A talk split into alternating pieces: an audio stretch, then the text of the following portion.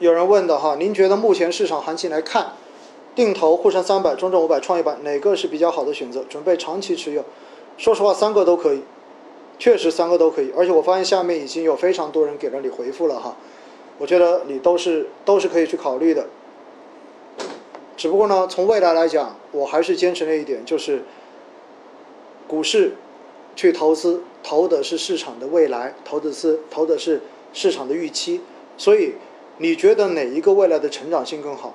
可能那是比较好的选择，好吧？然后这一个人说呢，奥总，目前上涨这么厉害，我的几个基金收益已经在百分之十五左右，达到了个人预期收益，做止盈，同时继续定投，应该没有问题吧？当然没有问题。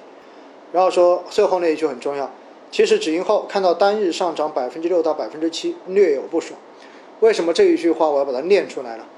因为在于什么？在于今天在喜马拉雅上面也有一个人，我不记得是在哪一集下面，他回了一句话，那句话就是说什么呢？如果我做了止盈，错过后面的牛市，那不就是全部亏损吗？然后我觉得这句话问的特别好玩，亏损的意思是什么？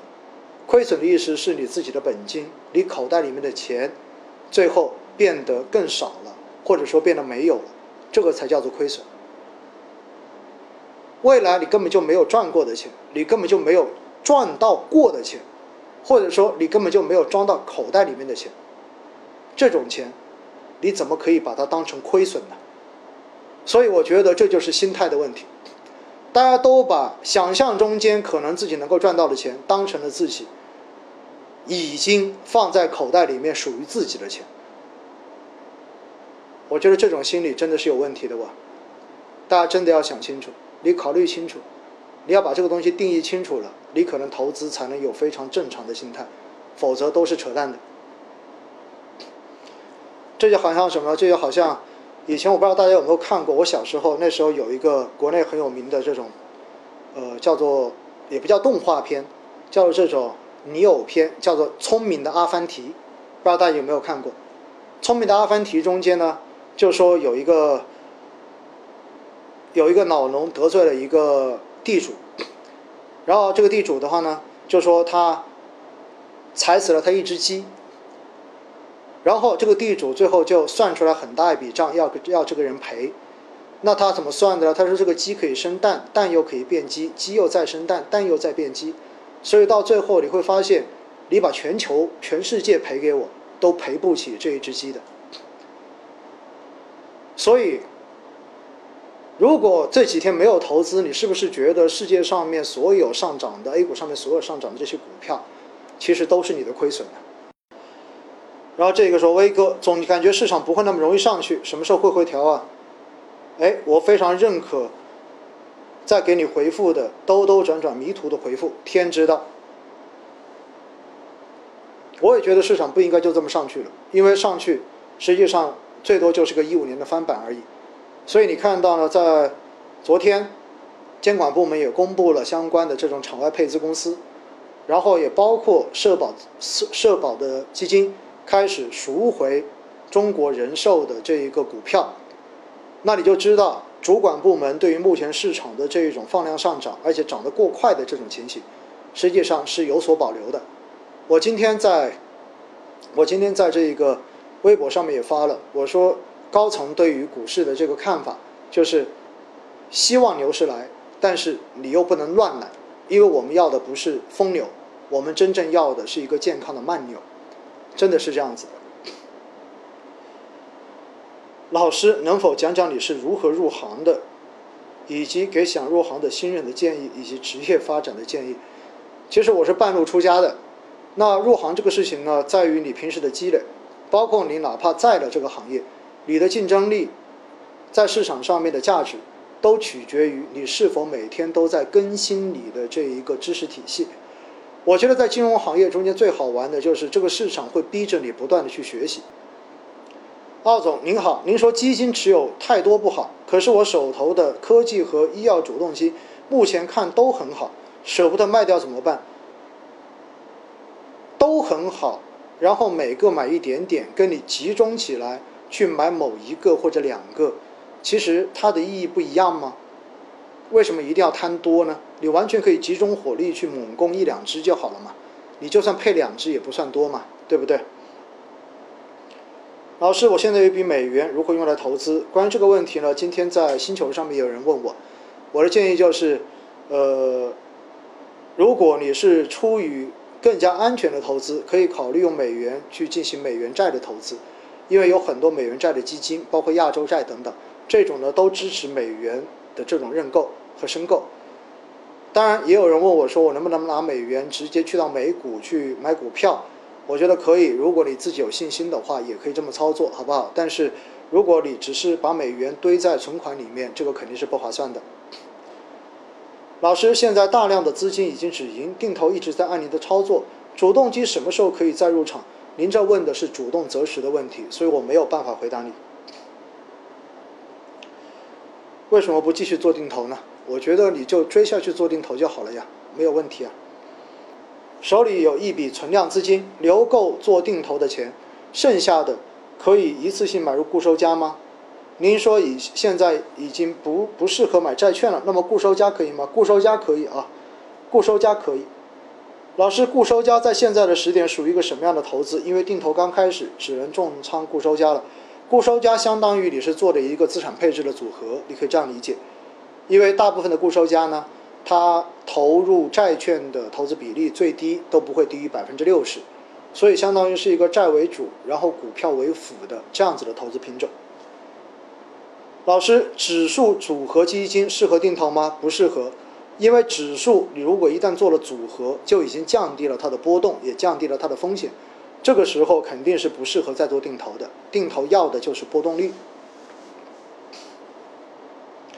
定投的资金来自工资收入，额度不大，止盈赎回后，相当于手上又有了一笔钱。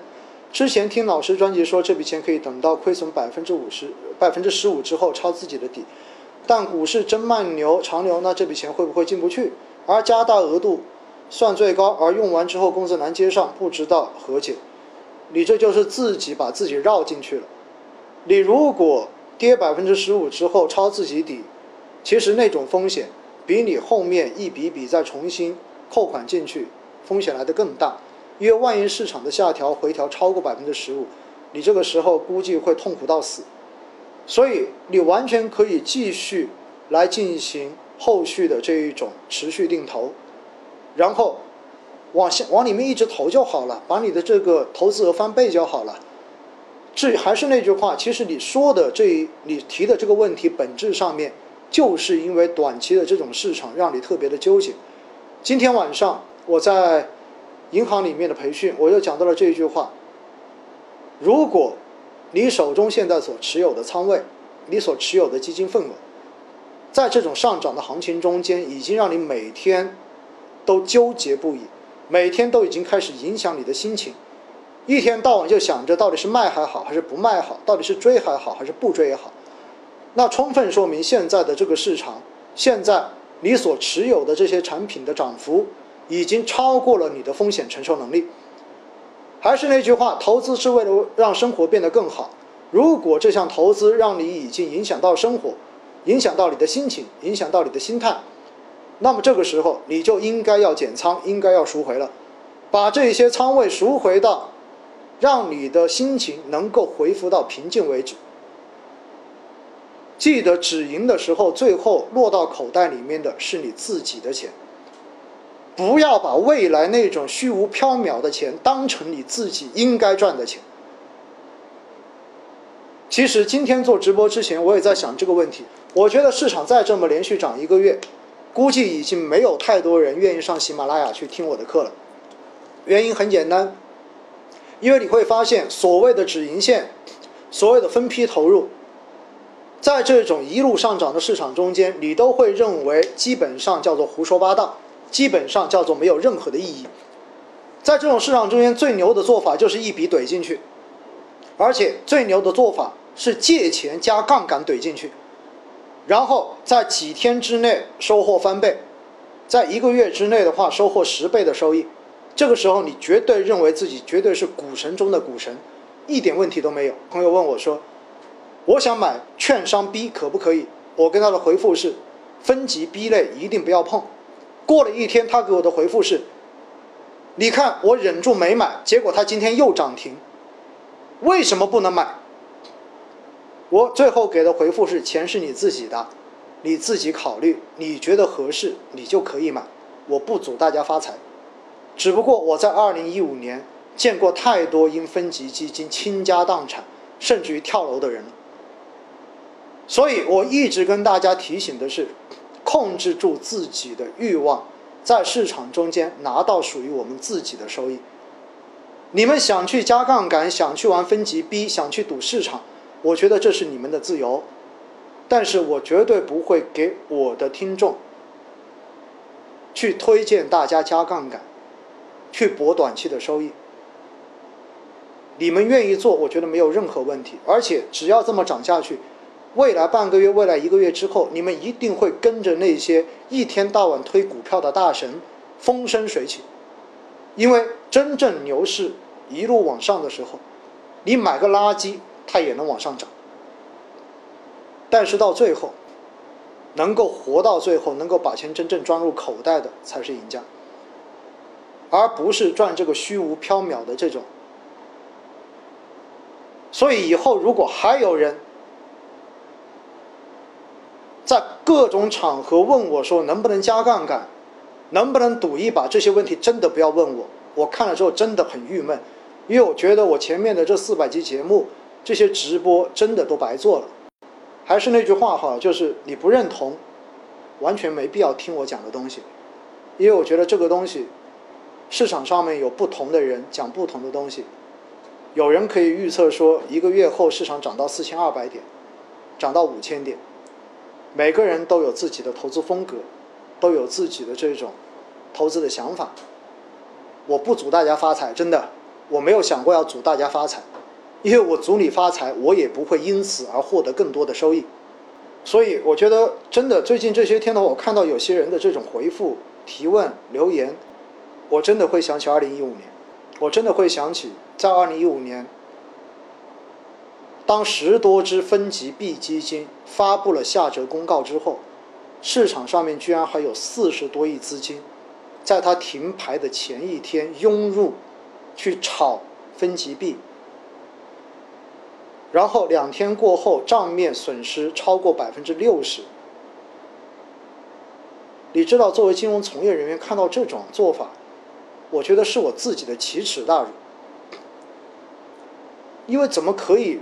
让这些完全不懂的人，完全不理会市场的风险，也完全不理会自己是否了解这些风险，仅凭身边的人说这些东西真的有可能会让你翻倍，让你涨得很快，就直接冲进去，然后把自己辛辛苦苦这么多年赚的钱全部都赔掉。我说了，分级币，所有加杠杆的动作，我都不建议我身边的朋友去做。